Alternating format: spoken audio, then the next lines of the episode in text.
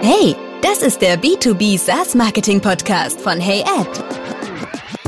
Der authentische Podcast über echtes Marketing aus der B2B-Welt. Hallo liebe Zuhörer, hier spricht Maximilian Eiden, ich bin Founder von Hey Ad. Heute habe ich einen ganz besonderen Gast bei mir, denn heute soll es um B2B Influencer Marketing gehen und mein heutiger Gast ist Arjen Ruß, Gründer von Swings und der Gründer von der ersten B2B-Influencer-Agentur in Deutschland. Hallo Arian, schön, dass du da bist. Hallo lieber Maximilian, freut mich sehr, dass ich dabei sein kann. Möchtest du dich kurz selber ein bisschen einleiten hier für den Podcast? Klar, also why not? Also wie gesagt, ähm, wir machen jetzt seit zwei Jahren, äh, haben wir eine kleine Marketingbude in Köln und äh, da lösen wir halt äh, LinkedIn Influencer Marketing. Das heißt, wenn man auf LinkedIn die Zielgruppe ansprechen möchte, kann man das jetzt mit Hilfe von den Meinungsführern und reichweite starken Experten machen. Also da haben wir eine, eine ganze Liste und ein Portfolio an den unterschiedlichsten Experten von jeder Branche, ob IT oder HR. Und das ist ein ganz spannendes Feld, weil man kennt das ja schon so ein bisschen von Instagram, wie äh, man dort mit den Fashion und Beauty und Food Influencern eben seine eigenen Produkte bewerben kann. Auf LinkedIn geht das natürlich geht es auch für Produkte aus dem B2B und da läuft es aber anders. Und das möchten wir, glaube ich, heute so ein bisschen beleuchten. Ja, ja, genau. Und ja, wo fing, sage ich mal so, deine Karriere an? Wo nahm das Ganze so ein bisschen Ursprung und wie kam es dann zu der Idee, auch diese Agentur letzten Endes wirklich zu gründen? Ähm, das war tatsächlich Zufall. Ich wünschte jetzt, dir eine super romantische Geschichte erzählen zu können, aber ähm, da hat mich ein äh, da hat mich Wolfgang Lang von CrowdFox ehrlich gesagt auf die Idee gebracht. Und zwar, wir waren in einem Coworking Space in Köln und haben ihm da eine super coole Idee für Instagram-Influencer-Marketing gezeigt. Und dann meinte er, ist doch alles Käse. Auf LinkedIn ist gerade der Bär am Steppen. Guck dir das nochmal an, wie das, das da mit den Influencern äh, funktionieren kann. Und ähm, ja, dann fand ich erstmal sein Interesse interessant und dann habe ich mir das angeschaut und gesehen, das ist jetzt Anno weiß ich nicht, irgendwann 2000, wann war das? Ende 19. Und dann dachte ich mir, es gibt da tatsächlich noch keine Lösung für die Kooperation zwischen B2B-Anbietern und den Meinungsführern und hatte halt Probleme, hatte halt echt Gründe, warum es noch nicht funktioniert hat. Ja. Und ähm, ja, dann haben wir uns dem Thema mal so ein bisschen gewidmet und mal viele Interviews geführt, warum die das nicht machen wollen, die, warum ein IT, ein IT-Leiter von, keine Ahnung, von einem Softwarehersteller keine also Werbung für ein anderes Unternehmen machen will. Ja, und dann haben wir da versucht, die Probleme zu lösen. Und jetzt finde ich aktuell, ähm, gerade so finde ich in den letzten vier Monaten, kommt dieses Thema immer mehr auf. Also der, des, ähm, der Relevanz einfach von B2B-Influencern. Zumindest sehe ich das auch sehr, sehr häufig einfach auf, auf LinkedIn. Natürlich auch, weil wir vernetzt sind miteinander, aber auch generell. Ähm, was denkst du, woran das jetzt ja. gerade so liegt, dass das nochmal so an Fahrt aufnimmt, das ganze Thema? Naja, also man muss sich halt die Situation vorstellen, in denen sich ähm, Vertriebler und Marketer im, in, bei B2B-Anbietern gerade befinden. Also die Messen fallen aus, Präsenzmeetings äh, fallen aus. Klar, jetzt gerade geht es wieder so ein bisschen los, aber gerade in den letzten drei Monaten hat ja LinkedIn extrem an Fahrt aufgenommen im Dachraum, weil einfach die Kontaktpunkte gefehlt haben, weil die Schnittstelle zur Zielgruppe einfach ähm, aus der echten Welt in die digitale verlagert wurde und sich da halt eben die Frage gestellt hat, beherrscht man diese neue digitale Sprache oder nicht. Die meisten halt nicht. Und ich kann es auch voll verstehen, da gab es halt viel Nachholbedarf. Und ähm, wenn man selber noch keine aktive Audience hat auf LinkedIn, dann wendet man eben sich an die, die es bereits haben. Und das sind eben die, die, ja, die äh, reichweite starken Experten und ähm, die, die die Debatten anstoßen rund um die Digitalisierung. Und dann fragt man sie, hey, hast du mal Lust, unser neues Webinar zu bewerben? Und dann kriegt man eine Absage.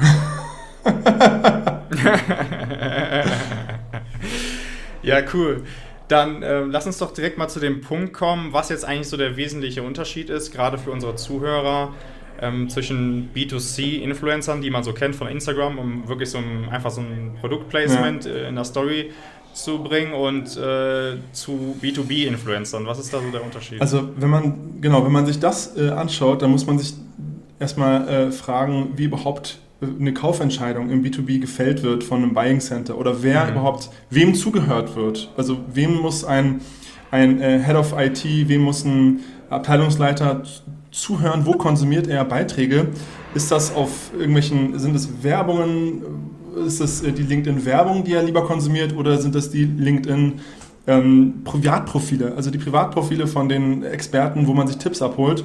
Das heißt, der Mensch ist in den letzten Jahren immer mehr in den Vordergrund gerückt, dass man Experten, dort holt man sich die Tipps ab, von denen lernt man, denen vertraut man. Das heißt, wo im äh, klassischen B2C-Segment, also für Produkte für den Endverbraucher, Zahnpasta beispielsweise oder Kleidung, wo wirklich Brands geliebt werden, da werden im Business-Sektor, also sag ich mal, ne, da werden eher ja, Personen ja. zugehört und vertraut. Das heißt, die als Distributions- und Kommunikationskanal sind halt super spannend. Ne? Ob es nun ein Vertriebler ist, der seine Tipps verteilt und dem Kunden da sagt, schau mal hier, das kennt man ja auch so ein bisschen. Ne? Damals hat der Vertriebler am Telefon die neuen Produkte vorgestellt.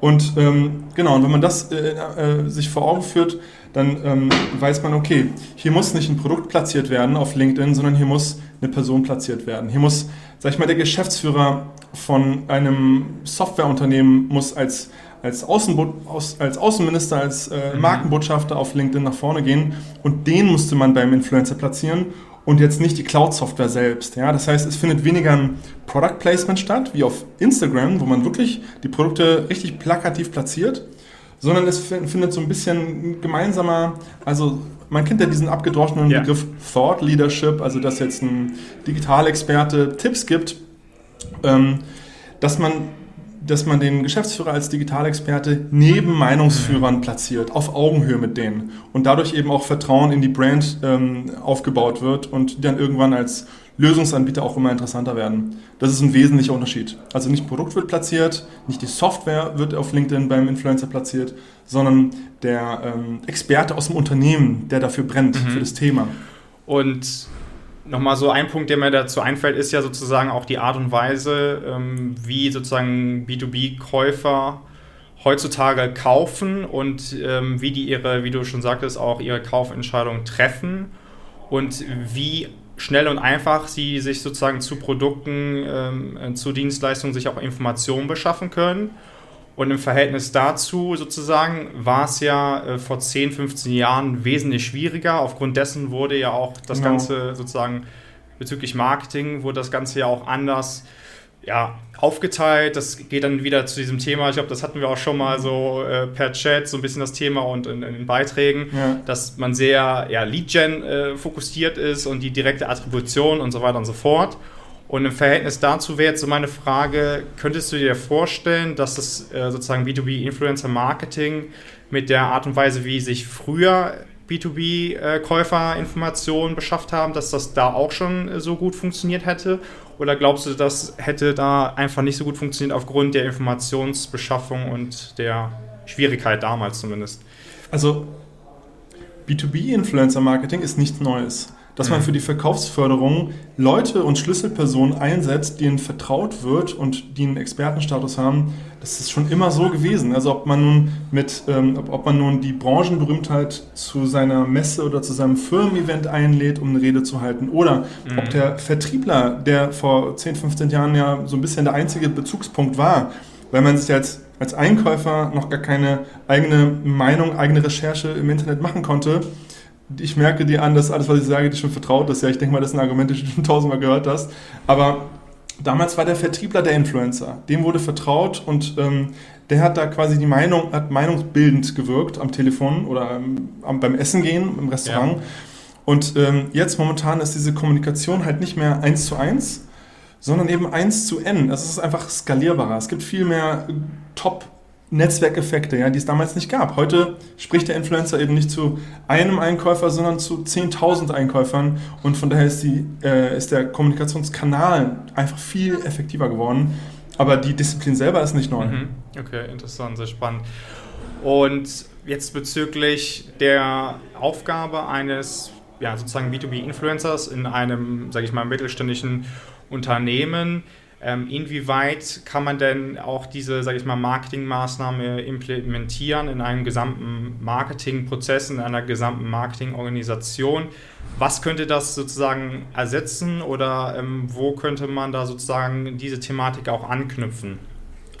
Super Frage. Also ähm, Performance Marketing im B2B ist lange nicht mehr so effektiv, wie es vielleicht vor zwei, drei Jahren war. Ja, also wenn man mhm. damals äh, als, äh, als B2B-Anbieter Dienstleister äh, eine Facebook-Werbeanzeige geschaltet hat und die auf, äh, auf Direct Response, äh, also als, wirklich mit einem Lead-Formular quasi ja. gemacht hat, jetzt, jetzt eintragen äh, für einen Demotermin, für, keine Ahnung, für meine für meine, für mein CRM-Software, ähm, da hat man vielleicht noch ein paar, also es lief damals besser als heute. Heute, heute sind die Ergebnisse bei weitem nicht mehr so stark, beziehungsweise die Leads, die reinflattern, sind nicht mehr qualifiziert. Ja? Das heißt, ja. man hat hohe Absprungraten und dementsprechend äh, wird es hintenrum dann teurer, auch wenn man vorne rum vielleicht äh, günstige Leads einsammelt.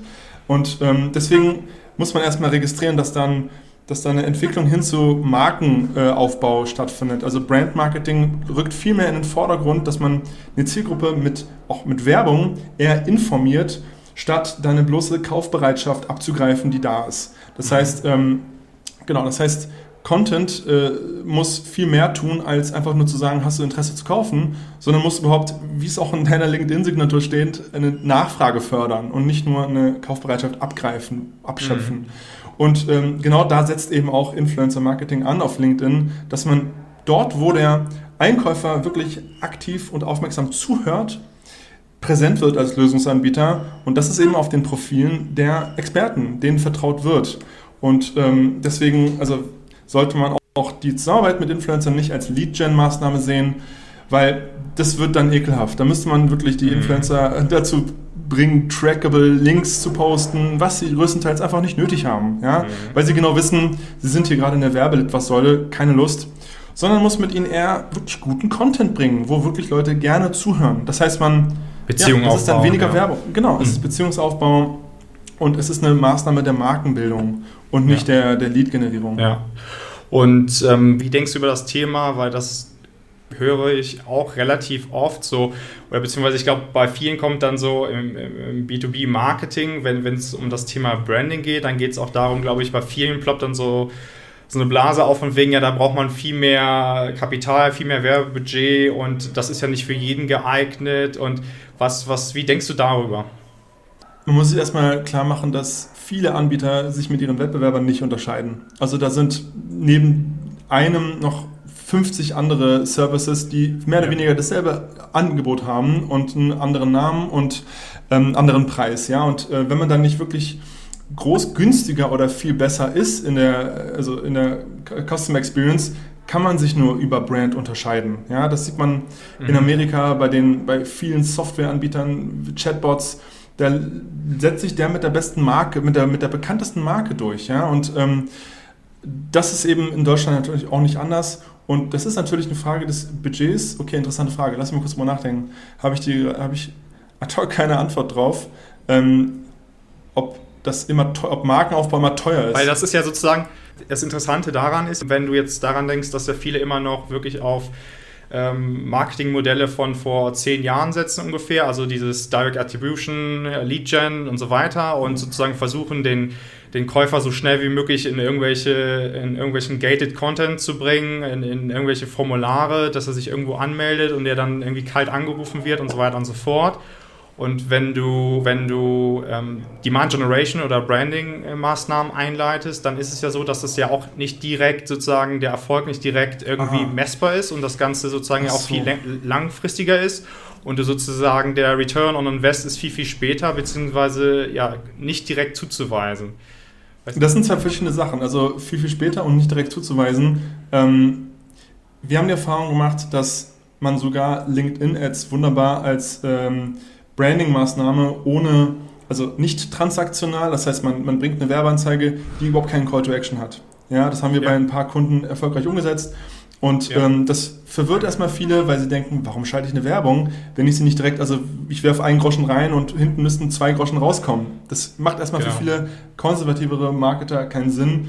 Wenn man sich dann aber ähm, vor Augen führt, dass das da gar nicht so effektiv ist. Ja, es ist ja nicht so, dass das funktioniert und dann entscheidet man sich dagegen. Also es ist ja nicht so, dass ich eine LinkedIn-Ad schalte und dann kriege ich da irgendwie 300 Klicks drauf für ein paar tausend mhm. Euro und dann konvertiere ich jeden zweiten. Das ist ja nicht der Fall.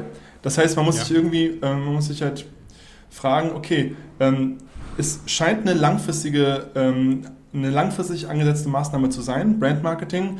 Paradoxerweise bringt das aber auch kurzfristig starke Erfolge, weil einfach der Adressat merkt, hier will mir gerade keiner was verkaufen. Hier will mir jemand gerade was beibringen, ähm, Tipps geben.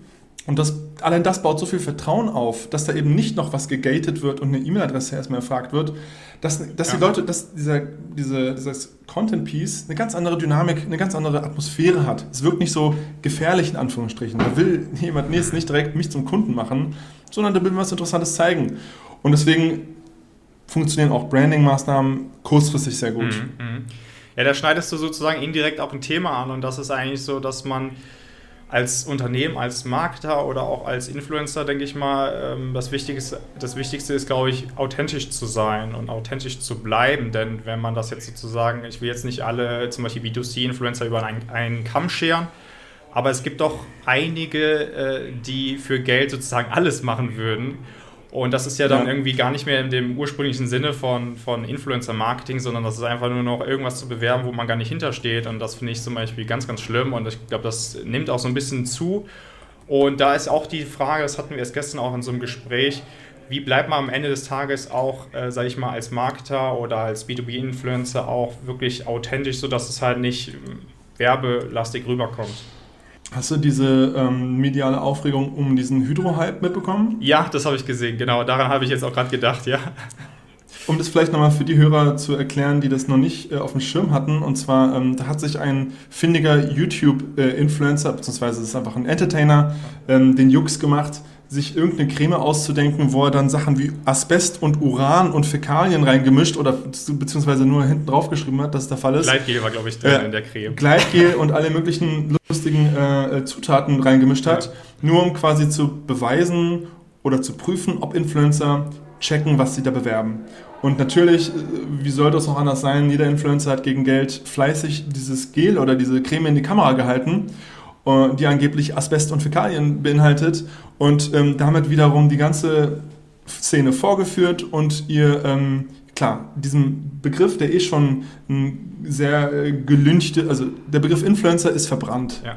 Und das hat dem nochmal den, den letzten Sargnagel reingehämmert. Und damit haben wir extrem zu kämpfen. Also wir kämpfen gegen diesen Begriff Influencer. Wir benutzen ihn auch nur auf LinkedIn gegenüber ähm, Marketingleuten, aber gegenüber den Influencern selber Okay. Und wie ist das in der Kommunikation zu Unternehmen? Also äh, nutzt ihr dann auch eher euer Keyword so Meinungsführer oder so? Genau, Expertentalk, Meinungsführer, mhm. äh, Vordenker, äh, Opinion Leader, da gibt es viele Begriffe, um ein und dasselbe zu äh, Trusted Advisor. Ich habe eine Liste von 20 Begriffen tatsächlich. Ja. Okay. Oder immer wieder einen anderen Namen Pionier. Wir haben mehrere Umfragen gemacht, äh, welcher Name da äh, am höchsten im Kurs ist. Mhm. Um nochmal auf deine Frage zurückzukommen, wie B2B-Influencer ihre eigene Integrität bewahren können. Ähm, ich denke, die ist nicht in Gefahr, wenn ich ehrlich bin. Aus einem ganz einfachen Grund, sie haben es nicht nötig.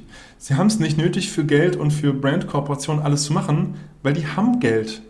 Die haben hochdotierte, gut bezahlte Dayjobs, sage ich mal. Also die sind in Festanstellung. Die meisten stehen in Lohn und Brot bei großen Konzernen, in führenden Positionen, C-Levels.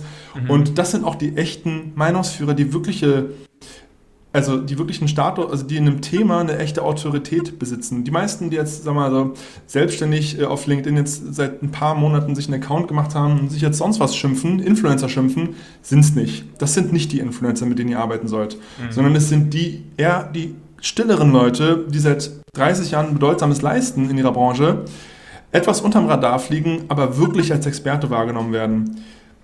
Und ähm, die, dadurch, dass sie gut bezahlt sind, machen die nicht für Geld alles, sondern überlegen sich doppelt, ob sie das mit euch machen oder nicht. Mhm.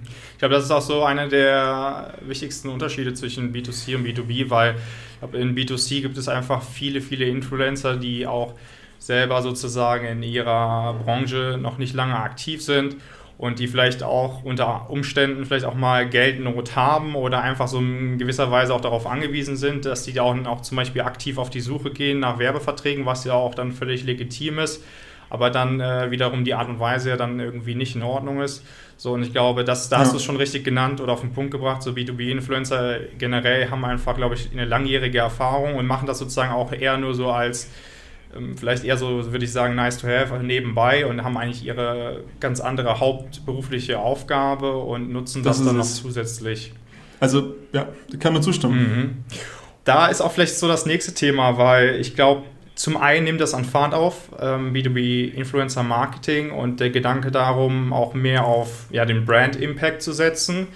Wiederum erlebe ich aber auch immer wieder, dass Innovation so ein schwieriges Thema für viele Unternehmen ist, also gerade in Deutschland, dass es sich sehr, sehr langsam voran bewegt. Und äh, wenn wir dann auch jetzt nur mal von äh, speziell für B2B-Marketer sprechen, dann erlebe ich auch immer sehr, sehr häufig, dass sie einfach sehr wenig Raum für, sage ich mal, Kreativität, innovative neue Wege, Ideen bekommen und so weiter. Ah. Und was ist so deine Erfahrung? Was denkst du, ja, wo wir vielleicht auch in Deutschland so hingehen, was so der Trend ist oder woran es vielleicht auch liegt, dass, dass man da sehr, sehr hapert mit, also dass man einfach nicht mal sagt, okay, wir probieren jetzt mal einfach XY-Sachen aus, Methoden aus, die einfach neu sind. Vielleicht bringt uns das einfach einen größeren Mehrwert als das, was wir schon seit 15 Jahren machen, weil eigentlich hat sich ja das, wie gesagt, das Konsumverhalten generell von, von, von äh, B2B-Käufern oder B2C-Käufern auch verändert und anhand dessen äh, man dann auch eigentlich mal neue Methoden ausprobieren könnte, sollte.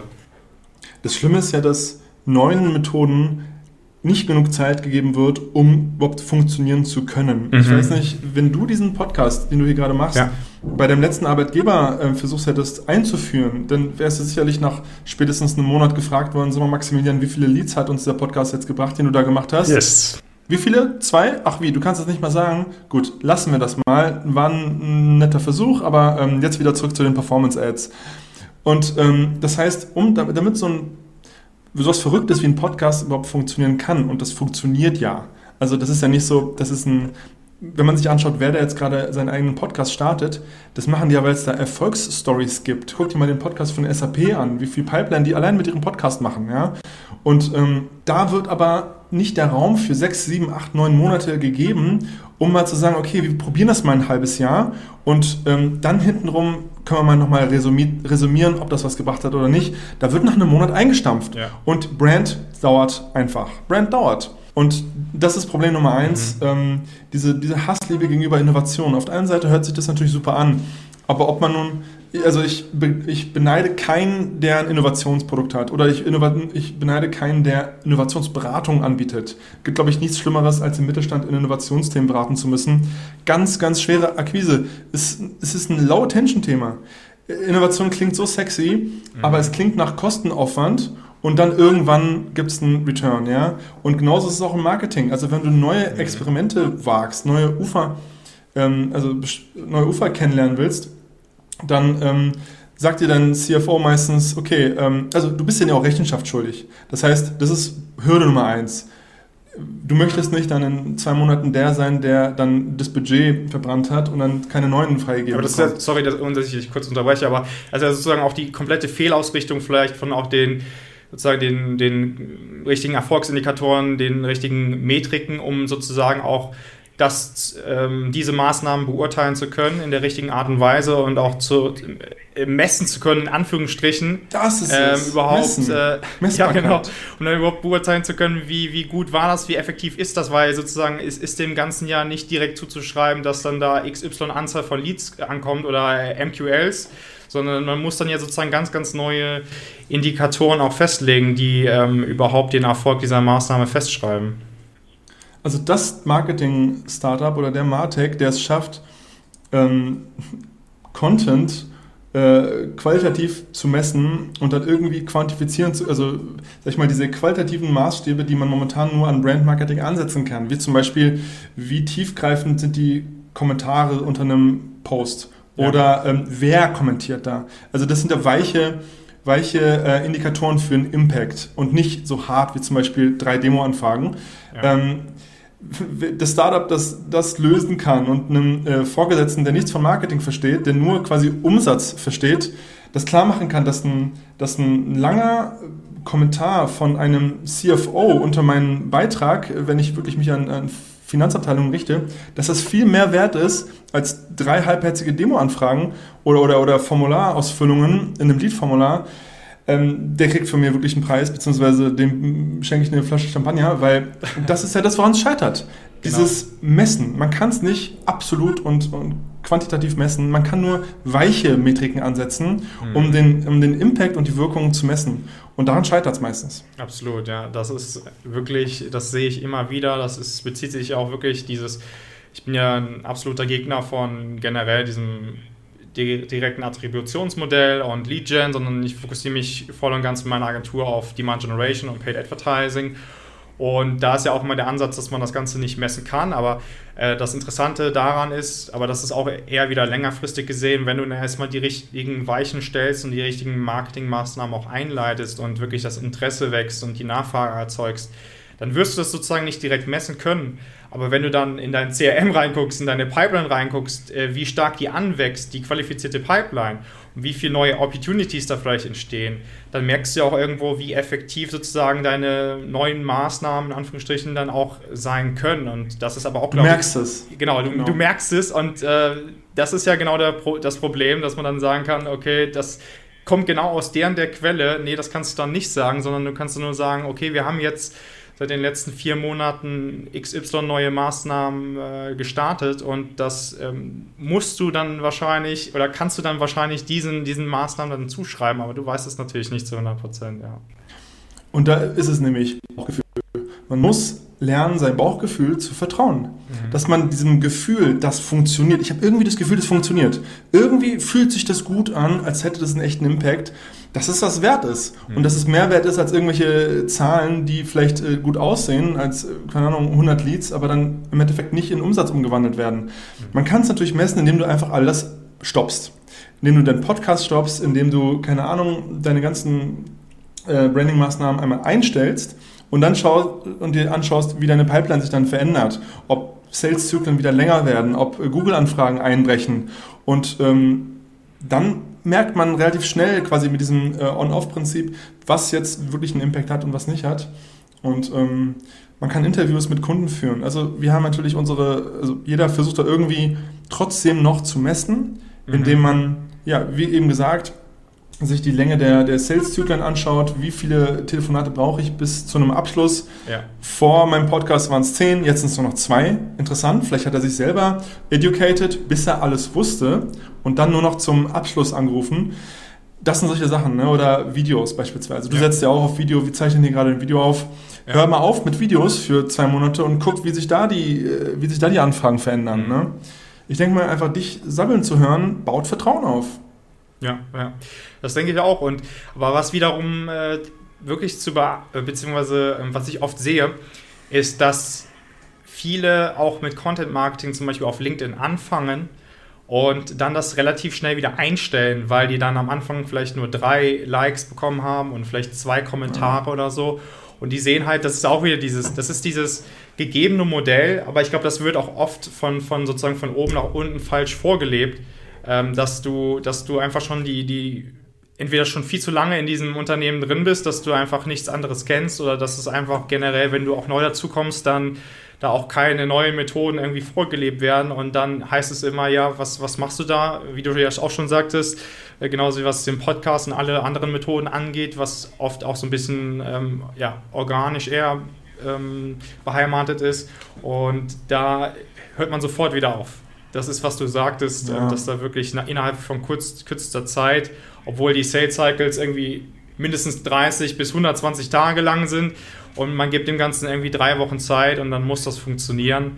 Das ist ähm, unvorstellbar eigentlich. Also jeder, der auf LinkedIn geht mit dem Ziel, ich mache jetzt viele Leads, wird scheitern. Hm. Ja, Leads sind ein Nebeneffekt, Leads sind eine, ein Resultat, aber die sind nicht meine Absicht, warum ich die Plattform betrete. Ja, wenn ich, wenn ich morgens aufstehe und mir sage, was soll ich jetzt posten, um 10 Leads zu bekommen, ist ja schrecklich. Mhm. Ist ja, was für ein Druck ist denn das? Ja, und da wird natürlich auch Kokolores dabei rauskommen. Aber wenn man sich diesen Druck nimmt und sagt, ich, was kann ich posten, um, nehmen wir mal deine Zielgruppe sind, denke ich mal, auch Marketer, Gründer, ich weiß es nicht genau. B2B SaaS-Unternehmen, ähm, ja. Nee, ich meine, welche Abteilung? Also, ähm, Achso, CMOs, ja. C? CMOs. CMO, ach okay, Marketer. Was kann ich dem beibringen, damit der seinen Job besser machen kann? Oder mhm. wenn man, keine Ahnung, ne, also wenn man denen eher was mitgeben will, wovon die, also relevante Informationen, was dem was beibringt, wo sie dann gerne wieder zurückkommen, das verändert die ganze Dynamik. Und ähm, ja, deswegen, also ich denke mal, es rührt auch daher, dass die ganzen Vertriebler, die jetzt auf, Mark, äh, auf LinkedIn stürmen, die sind halt, also man kann, man muss es ein bisschen, man muss es ihnen nachsehen, weil sie sind so ein, direktes Belohnungssystem gewöhnt. Die nehmen mhm. den Hörer an die Hand, rufen an und kriegen entweder ein Ja oder kriegen ein Nein. Mhm. Und auf LinkedIn schreibst du was und dann kriegst du erstmal fünf Monate lang gar nichts.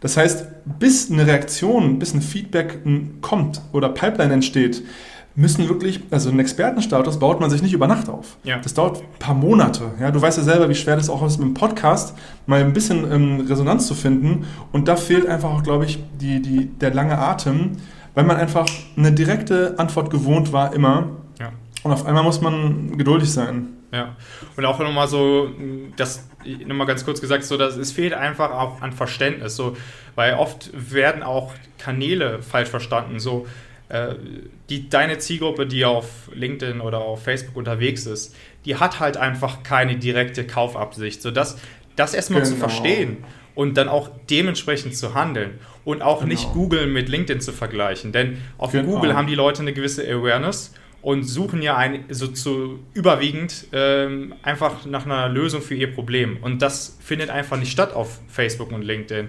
Ähm, das, ist es. das ist das Problem. Und das ist dann wieder dasselbe wie ähm, auch, wenn wir darüber sprechen, wieder so mehr Thema Innovation und neue Wege ausprobieren, ist dann auch, was ich oft höre, ist so, ähm, ich bin jetzt ein B2B-Unternehmen und ja, Facebook, da ist meine Zielgruppe nicht. So, das sind ja. äh, halt sehr, sehr eingefahrene Schienen, glaube ich, und ähm, das äh, braucht wirklich Zeit, glaube ich, da noch ähm, diesen Wandel wirklich in der großen, breiten Masse her herbeizuführen. Ich glaube, das wird noch drei Jahre, fünf Jahre dauern, bis das so ein bisschen in der breiten Masse angekommen ist. Aber dann ist es dann auch wieder das Thema so, wobei da würde ich auch sagen, dass das hat keine Relevanz. Dann sagt man vielleicht, okay, Influencer-Marketing, das macht jedes zweite Unternehmen, Content-Marketing macht jeder von seinem persönlichen Account. Dann hat das Thema hatte ich nämlich gestern, wenn es doch schon so viele ähm, Inhalte für XY-Thema gibt, wie hebe ich mich noch von der Masse ab? Und was ist deine Antwort? Meine Antwort ist, dass es erstens wichtig ist, sich zu spezialisieren. Äh, zweitens, dass man ähm, ja, mehr darauf achtet, wie deine Qualität deiner Inhalte ist, als dass irgendwie dein, dein Video besonders toll aussieht oder ob du dein äh, Mikrofon im 90-Grad-Winkel ist oder 75-Grad-Winkel, du weißt, was ich meine. Und ähm, dass du authentisch bist, was vielen auch schon bei vielen schon ausbleibt und dass du wirklich, und das sagt man schnell daher, also das ist schnell dahergesagt, äh, dass du wirklich auch ein, ein, gewisses Zielgruppenverständnis hast. Denn sehr, sehr viel beruht wirklich auf, auf Vermutungen, Behauptungen und äh, haben vielleicht viele Marketer zum Beispiel, die haben noch nie wirklich mit ihren potenziellen Kunden persönlich gesprochen so und ähm, bilden zum Beispiel eine Buying Persona oder ein ICP auf aufgebaut von ähm, vielleicht ein paar Erfahrungen vom Vertrieb und ja. von Vermutungen und so das, denke ich, ist, äh, wie du dich letzten Endes auch von der Masse abhebst, selbst wenn es dann schon ja. 20 Kanäle gibt. Das gehe ich voll mit. Also einfach diese Wege zu gehen, denen sich andere Marketer entweder zu schade sind oder ähm, auf die sie keine Lust haben oder für die sie auch ganz einfach keine Zeit haben. Also wer führt Gespräche mit dem Vertriebler, ähm, was am Telefon gestern gesagt wurde. Was hat der Interessent dir gestern am Telefon erzählt? Warum ist er abgesprungen? Den nochmal anzurufen. Woran hat woran halt gelegen? Also beziehungsweise ja, also einfach herauszufinden, warum jemand äh, abgesprungen ist oder sich ja. für die Konkurrenz entschieden hat. Das sind ja alles, also überhaupt die Sprache zu lernen, wie er seine eigenen Painpoints kommuniziert. Ähm, vielleicht wird er gar nicht, vielleicht bringt es gar nicht, das neue Feature zu bewerben in eine, Werbung, sondern vielleicht muss man einen ganz anderen Blick, vielleicht, ne, also überhaupt zu verstehen, warum die letzten zehn Kunden sich für einen entschieden haben. Ja. Es kann was völlig anderes sein als das, was man erwartet mhm. und von dem man ausgeht. Und ähm, also der Weg, also ins Kundengespräch, ins Interview mit Kunden, ähm, ist, glaube ich, eigentlich muss man nicht kreativ sein. Oder? Um guten Content zu machen, musst du im Prinzip nur ein Sprachrohr sein, also einfach nur das weitergeben, was dir am Telefon erzählt wird. Genau, also du musst im Grunde genommen, das hatten wir gestern auch zum Beispiel in so einem Gespräch, ähm, du musst halt wirklich Relevanz zeigen, du musst halt relevante Inhalte ähm, kommunizieren, so dann haben wir darüber zum Beispiel auch gesprochen, was ist denn Relevanz so und was, ja. was, was bedeutet das? Und in meinen Augen ist das einfach, also einfach im Grunde genommen gesagt, es ist, dass du darüber sprichst, was da die Zielgruppe interessiert, was der, denen äh, im Kopf rumschwirrt, was, ähm, was deren tägliche Herausforderungen sind, aber dafür braucht es dann wieder diese Fundamentals. Und da, da braucht es wieder wirklich dieses echte Verständnis für deine Zielgruppe. Und wenn du das hast, dann kannst du zum Beispiel über, über gewisse Themen sprechen. Du weißt einfach, dass es für die relevant ist. Natürlich ist auch ein Punkt, und das habe ich jetzt auch nochmal für meinen eigenen Content gemerkt, ist, dass du nicht zu spitz ähm, mit, de, mit deinen Informationen ähm, ja, äh, deine Informationen teilen solltest. Also das heißt also nicht zu spezifisch, weil dann erreichst du sehr, sehr wenige, sondern dass du und auch nicht zu breit, dann erreichst du einfach viel zu viele, die dann irgendwie auch aus deinem ICP rausfällen, aus, aus, aus, deinem, aus, aus deiner ähm, passenden Persona. Ja sondern dass du irgendwo die Mitte findest, dass du vielleicht ähm, äh, in gewisser Weise schon spezifischer redest, aber dass du auch ein bisschen ja, mehr genera generalistisch bleibst. Man muss sich halt klar machen, dass man jetzt fünf Jahre lang jeden Tag oder jeden zweiten, dritten, vierten Tag sich irgendwas Neues aus der Hüfte schneiden muss. Mhm. Da muss ja auch genug Thema und Stoff da sein, um noch, keine Ahnung, jahrelang Content zu machen. Ja, also wenn wir jetzt wirklich diese, wenn jetzt wirklich Content Marketing ähm, verkaufsfördernd bleibt und wirklich noch ein Kanal bleibt, wo sich die Le Leute informieren, dann muss es da überhaupt genug Information, also genug Stoff geben. Also du, ich habe jetzt nicht genau verstanden, würdest du jetzt plädoyieren für Nische oder eher für breit oder würdest du das mixen? Dazwischen, so, äh, man muss so die goldene Mitte finden. Das ist was, worauf ich hinaus wollte, ähm, weil, weil du dann damit sozusagen auch so ja, beide Seiten, beide Ecken auch ähm, ja, noch ähm, mit integrierst in dein, in dein äh, Content-Portfolio und somit dann ähm, deine bestmöglichste Zielgruppe auch erreichst. Also das heißt, irgendwo sich in der Mitte zu bewegen. Schon ein bisschen spezifischer über, über deine Spezialisierung zu sprechen und zu wissen, okay, was interessiert meine Zielgruppe, aber auch nicht zu viele zum Beispiel Fachwörter zu verwenden, dass das dann äh, vielleicht ja. nur noch ein Prozent versteht sondern dann irgendwo diese goldene Mitte zu, äh, zu finden. Und da kommt wieder das Thema auch mit rein, glaube ich, dass man auch gewisse Sachen einfach mal testen, man, äh, testen muss. Man muss das einfach mal ausprobieren. Äh, ich glaube, in vielen Unternehmen, B2B-Unternehmen, ist einfach so, dass vieles, wie du schon sagtest, wird ja auch einfach viel zu schnell niedergelegt, aber auch, ich finde so, es wird es gibt viel zu viele Dinge, dass das dann irgendwie Regularien und äh, da müssen das irgendwie acht Leute erst gelesen haben und bis das dann überhaupt veröf veröffentlicht wurde, ist es dann irgendwie vier Wochen später, so ungefähr, jetzt mal übertrieben gesagt. Und das ist natürlich auch nicht fördernd dafür, dass du vielleicht auch mal diesen Gang, ähm, äh, diesen Prozess in Gang setzt, dass du zum Beispiel auch, wenn du noch nie Content Marketing gemacht hast, dass du es doch wirklich mal so antestet, äh, antestest. Welches Format funktioniert am besten? Ja, sei es Video oder, oder Bild oder nur Text und, oder Umfragen, whatever. Oder ähm, und dann auch genauso, welche Texte kommen am besten an und vielleicht zu welcher Uhrzeit und was schreibe ich und so weiter. Und das kannst du natürlich nur herausfinden, indem du es auch mal machst. Ja, das ist so. Das ist so. Maximilian, welche Positionen, ähm, welche Experten aus einem Unternehmen sollten deiner Meinung nach den Content machen? Das ist eine interessante Frage, denn ich würde behaupten, dass es generell unternehmensfördernd ist, wenn zumindest jeder Marketer von seinem persönlichen Profil auf wöchentlicher Basis mehrmals in der Woche wirklich Content ähm, produzieren würde. So relevant. Also die Marketer. Genau, alle Marketer. Äh, plus natürlich der äh, CEO. Man Wer noch? Das wäre für. von, ja. Das, das, ist so die Mannschaft, das ist so die Content Genau, der CEO und alle Marketer. Das würde ich. Und natürlich äh, im Best Case jeder in dem Unternehmen. Weil es wäre einfach von der Reputation und von dem Branding Impact, wenn man sich vorstellt, dass jeder aus dem Unternehmen von seinem persönlichen Profil auf LinkedIn etwas wirklich Relevantes für die Zielgruppe posten würde, also mehr so auf eine Personal Brand setzen würde, welchen Impact hätte das? Also das okay. wäre ja wahnsinnig. Also wenn man sich das überlegt, also ja. nur das findet nicht statt. Und dann haben wir. ja. ja. Hm, sorry, ja. erzähl mal. Und dann ist natürlich aber das Thema, und das hatte ich jetzt auch nochmal so ein bisschen erfahren in gewissen, äh, in verschiedenen Gesprächen, dass es da natürlich auch Regularien gibt ähm, und vielleicht auch gewisse Ängste sind damit verbunden. Also so Regularien, ähm, was äh, und wie kann ich überhaupt posten und du musst natürlich auch die Unternehmenssprache einhalten und dann gibt es einfach ganz viele Dinge, dass vielleicht auch, dass man da auch schon am Anfang entmutigt wird.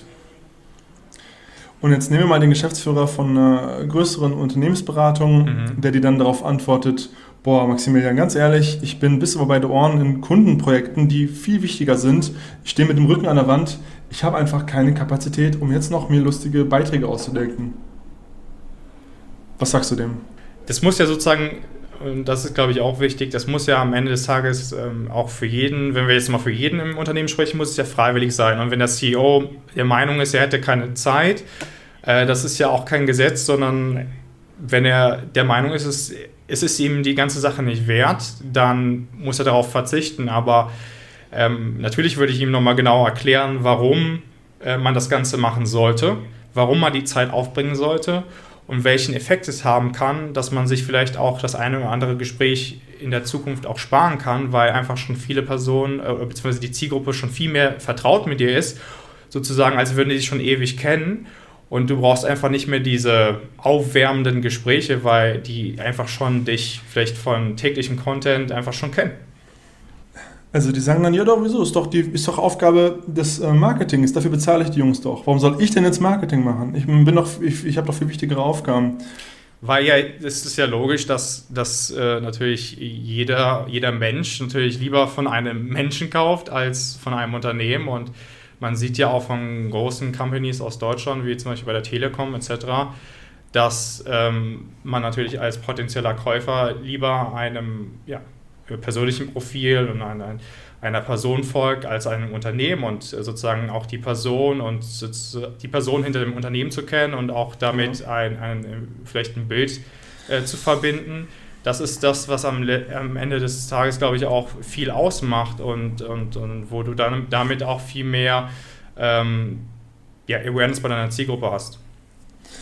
Ja, ähm, ja, also man kann nur argumentieren. Ne? Also man kann echt nur äh, versuchen herauszufinden, ob da noch irgendwie ein Hunger ist. Nach, ja. Also ich nenne es mal ganz, ganz äh, ähm, platt Anerkennung, weil ja. Personal Branding, das ist nichts anderes als sich dazu Selbstdarstellung. Und ob man es nun auf einer Messe macht oder ob man es ja. im, Restaurant macht, im eigenen Meetingraum oder auf der digitalen Plattform LinkedIn, ist es mhm. nur eine andere äh, Darstellungsform. Der Inhalt ist dasselbe. Und wenn jemand sagt, ich habe schon einen Namen in der Offline-Welt.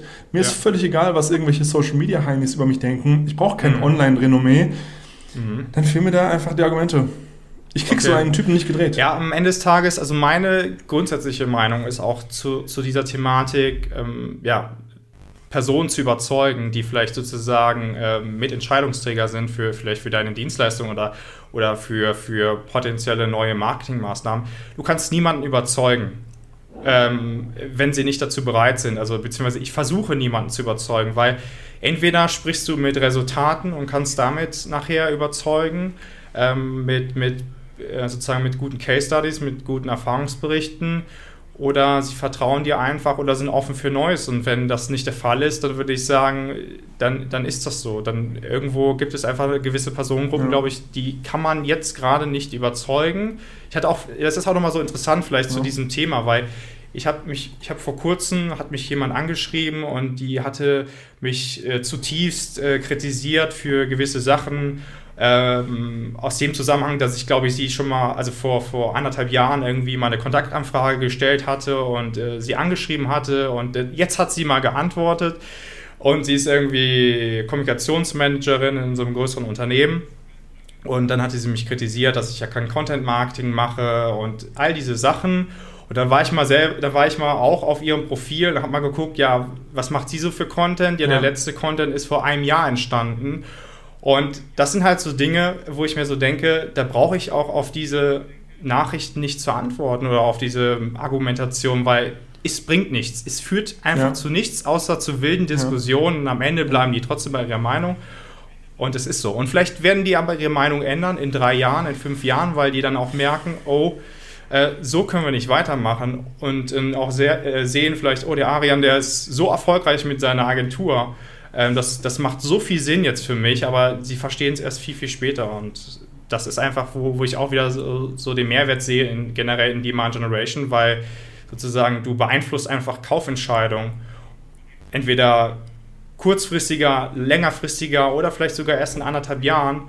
Und du weißt, ja, du weißt es nachher halt einfach nicht, ob das aus XY-Prozessen, aus, aus dass sie deine Webseite gesehen haben, deinen Podcast aufgerufen haben, dann äh, noch ein Video ja. von dir gesehen haben und dann ein Werbebanner oder whatever. Aber letzten Endes geht es, glaube ich, darum, dass, wie du auch äh, das gesagt hast am Anfang, dass man auch mehr intuitiv handelt, äh, ein bisschen auch darauf, auf sein, Bauchgefühl, auf sein gesundes Bauchgefühl, seinen gesunden Menschenverstand äh, vertraut und ähm, wie ja. gesagt, auch dann so schaut, was, ist, was könnte wirklich Sinn machen für meine Zielgruppe, für mein Unternehmen, was ist wirklich authentisch und ähm, diesem Weg zu folgen, wenn man davon überzeugt ist und das wirklich kontinuierlich auch zu verfolgen und ähm, das längerfristig auch erstmal auszuprobieren. Was nervt dich so an Content Marketing, also an deinem eigenen Content Marketing? Ähm, also was, was ist richtig was raubt dir den Nerv? Natürlich ist es manchmal so, dass man vielleicht auch den, sag ich mal, den Algorithmus nicht so gut versteht, wie vielleicht äh, gewisse View-Zahlen zustande kommen und dass, dass man vielleicht auf den einen Beitrag mehr Likes hat und auf den anderen weniger und man sich natürlich freuen würde, okay, ich, ich hätte jetzt statt 10 Likes irgendwie 100 Likes und ähm, Du bist ja schon im Klaren darüber, wie ja. bescheuert sich das anhört, ne? Also ich sage das auch mal so. Ich gucke auch auf Likes und auf Kommentare, weil worauf sonst? Mhm. Das sind nun mal die Kriterien bei einem, bei einem Beitrag. Ne?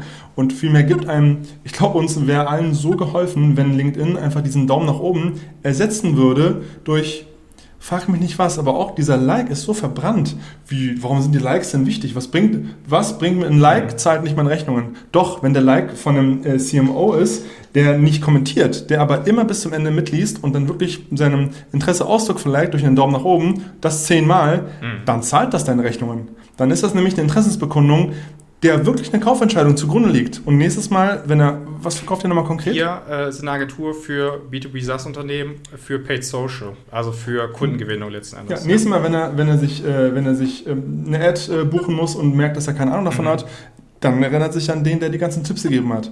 Also Like zahlt Rechnungen, wenn es von den richtigen Leuten kommt und dauerhaft. Ja, also was ich glaube ich, was am interessantesten ist, ist wirklich, und das zeigt so ein bisschen die Relevanz deiner dein, äh, deiner ähm, Information ist so das Verhältnis zwischen Views und, und Likes und vor allem sozusagen, dass jemand kommentiert hat und was er kommentiert hat und wer es kommentiert hat. So, und wenn, wie du dann sagtest, und wenn dann die Person, die kommentiert hat, nicht nur da, da irgendwie einen relevanten Beitrag leistet, sondern auch vielleicht in deine Zielgruppe äh, fällt, dann merkst du einfach so langsam und kriegst einfach dieses gesunde Gespür dafür, dass du irgendwas richtig gemacht hast, dass du auf dem richtigen Weg bist. Und ich glaube, das ist auch ja. ähm, sozusagen das Einzige, was dein Parameter sein soll. Einfach ein bisschen dieses, nicht dieses extreme Beurteilen anhand von der XY-Anzahl von Likes, sondern einfach so ein bisschen zu schauen, ähm, wie viele Views habe ich, wie viele Likes habe ich, bin ich auf dem richtigen Weg? Oder ist es vielleicht gerade, äh, hat ein anderes Format vorher besser funktioniert? Und dass man einfach mit gesundem Menschenverstand versucht, das zu beurteilen und schaut, gibt es Kommentare? Und wenn ja, ähm, hat das jetzt eher ähm, ein, ein, ein, ein, ein Student ähm, kommentiert, ja nichts gegen Studenten, ähm, oder, oder wirklich jemand aus deiner Zielgruppe. Und dann weißt du einfach, äh, spreche ich da in der richtigen Sprache oder bin ich, komme ich komplett ab vom Weg und das ist, glaube ich, am wichtigsten. Ja, das ist alles super schwer umzusetzen.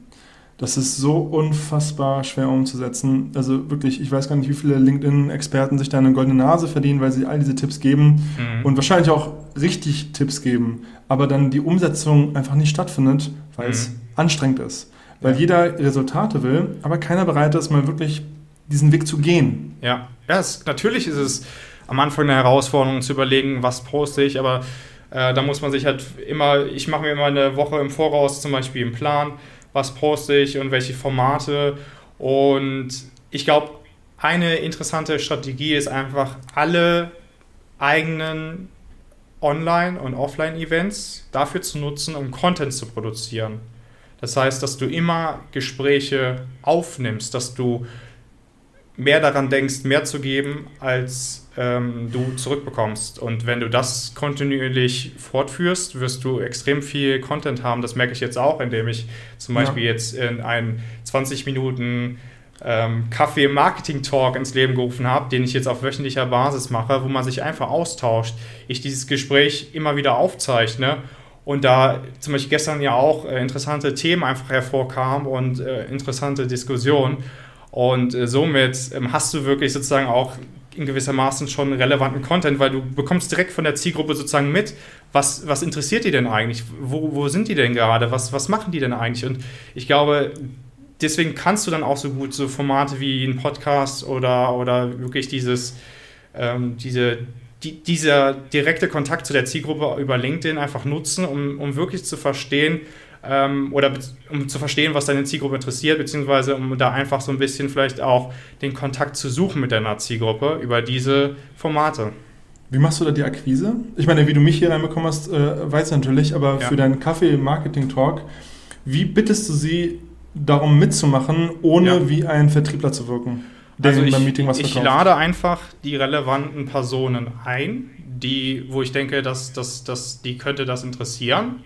Und natürlich ist es so, dass am Anfang jetzt sehr, sehr wenig mitgemacht haben. Es waren jetzt Über welchen Kanal? Über welchen Kanal lädst du dir ein? Über LinkedIn. Also, also du schreibst in der Nachricht? Nee, ich mache das über die Einladefunktion von dem Event. Ach so, du machst ein Event und dann, und dann so, äh, teile ich das Event, beziehungsweise ah. genau, dann kündige ich das natürlich mehrmals an, dass das stattfindet, lade äh, für mich relevante Personen ein, beziehungsweise Marketer aus, aus dem ganzen äh, Dachraum, beziehungsweise eher auch in Deutschland und natürlich habe ich mittlerweile auch ähm, zu gewissen Personen so einen, ja, einen gewissen Grad an Vertrautheit aufgebaut, wo man sich vielleicht mal ausgetauscht hat, weil was ich auch zum Beispiel mache, ist ähm, ja, kostenlos sozusagen ja, Webseiten und, und, und Paid-Social-Kanäle objektiv zu bewerten. Also das mache ich oft einfach ähm, aus, aus der Sicht der Akquise um ja, erstens so eine gewisse Vertrautheit aufzubauen, um dann aber auch zu zeigen, ich verstehe, was ich, was ich tue und ich gebe dir einfach Informationen und wenn das dann wirklich für dich interessant und relevant ist, komm gerne auf mich ja. zu. Wenn es aber nicht für dich interessant ist, danke für vielleicht, dass, dass du das Video geguckt hast, aber ich erwarte nichts. Ja. Und das ist, glaube ich, auch so eine. Für mich ist, bedeutet das zum Beispiel auch Demand Generation, also dass, dass man wirklich ja. nachhaltig sagt, ich gebe, ich gebe, ich gebe und sozusagen es wird auf dich zurückfallen, positiv zurückfallen, was du alles gemacht hast sozusagen. Das ist jetzt ein genau. bisschen aus der sozusagen schon Metaebene, aber es, es ist so, du, man muss glaube ich nochmal so ein bisschen ja. fundamentaler denken, dass, dass wir, wir sind alle nur Menschen und, ähm, und wenn du die Person gegenüber von dir respektierst und wertschätzt, und äh, der zu verstehen äh, gibst, dass, dass die auch vielleicht ein gewisses Fachwissen hat und dass dass du, dass die ja nicht komplett doof sind, sondern vielleicht einfach, dass die, die, die momentan auch die falsche Perspektive auf gewisse Themen hat und du einfach neue Ideen hervorbringst und das so, sage ich mal, rein unverbindlich, sondern du, du präsentierst das einfach und die können sozusagen damit machen, was sie wollen. Vielleicht kommen sie später auf dich zu, vielleicht kommen sie gar nicht auf dich zu oder vielleicht sind sie dir unendlich dankbar. Ähm, dann ist das doch super. Hast du über LinkedIn schon mal was gekauft? Ob ich über LinkedIn schon mal was gekauft habe? Also, also haben Marketer schon mal geschafft, irgendeinen Service auf, über LinkedIn an dich zu bewerben, damit du dann den Abschluss gemacht hast? Ich würde jetzt mal spontan sagen, nein. Also so direkt. Interessant, oder? Ja. Ich einmal, und das ist verdammt wenig, dafür, dass so viele Vertriebler und Marketer da unten jeden Tag ihr Bestes geben. Genau. Kennt man fast keinen, der das schon was gekauft hat. Das ist auch Was ist denn das Ganze? Das ist nämlich auch interessant. Viele vergessen, wie ihr eigenes Konsumverhalten ist und wenn man mal daran denkt, wie man selber zum Beispiel ähm, ja, Software as a Service, ähm, so, so, eine Software kauft, zum Beispiel ein CRM oder so, wie ist man dann dazu überhaupt gekommen, das zu kaufen? Ja. Ähm, das ist zum Beispiel bei mir äh, jetzt HubSpot in dem äh, Fall, ähm, bin ich daran gekommen, weil man es einfach kennt oder, oder durch viele wahrgenommen ah, hat. Genau, Brand. das ist wirklich dieser wieder dieser Brand-Impact, also von vielen Touchpoints sozusagen habe ich immer diese Marke ähm, wahrgenommen. Man könnte jetzt auch sagen, sozusagen, die haben mir einen Samen in meinem Kopf gesät. Und als jetzt der richtige Punkt, äh, Zeitpunkt gekommen äh, war, habe ich mich jetzt einfach für HubSpot entschieden und nicht für Salesforce zum Beispiel. Ja. Ja, viele würden gar nicht kaufen, wenn jemand anders das, was sie selber machen, bei ihnen selber machen würde. Mhm. Die würden auf ihre eigenen Maßnahmen nicht anspringen. Und das wissen sie, glaube ich, sogar auch. Und ich glaube, in diesem Sinne würde ich diesen Podcast gerne beenden. Und ich glaube, wir haben sehr, sehr viele Themen äh, bearbeitet und, und besprochen. Ähm, hat mich so gefreut, Arian. Es hat mir auch großen Spaß gemacht. Vielen Dank für die Einladung. Das war dein B2B SaaS Podcast von Hey Ed. Danke fürs Zuhören. Wir freuen uns, wenn du beim nächsten Mal wieder mit dabei bist.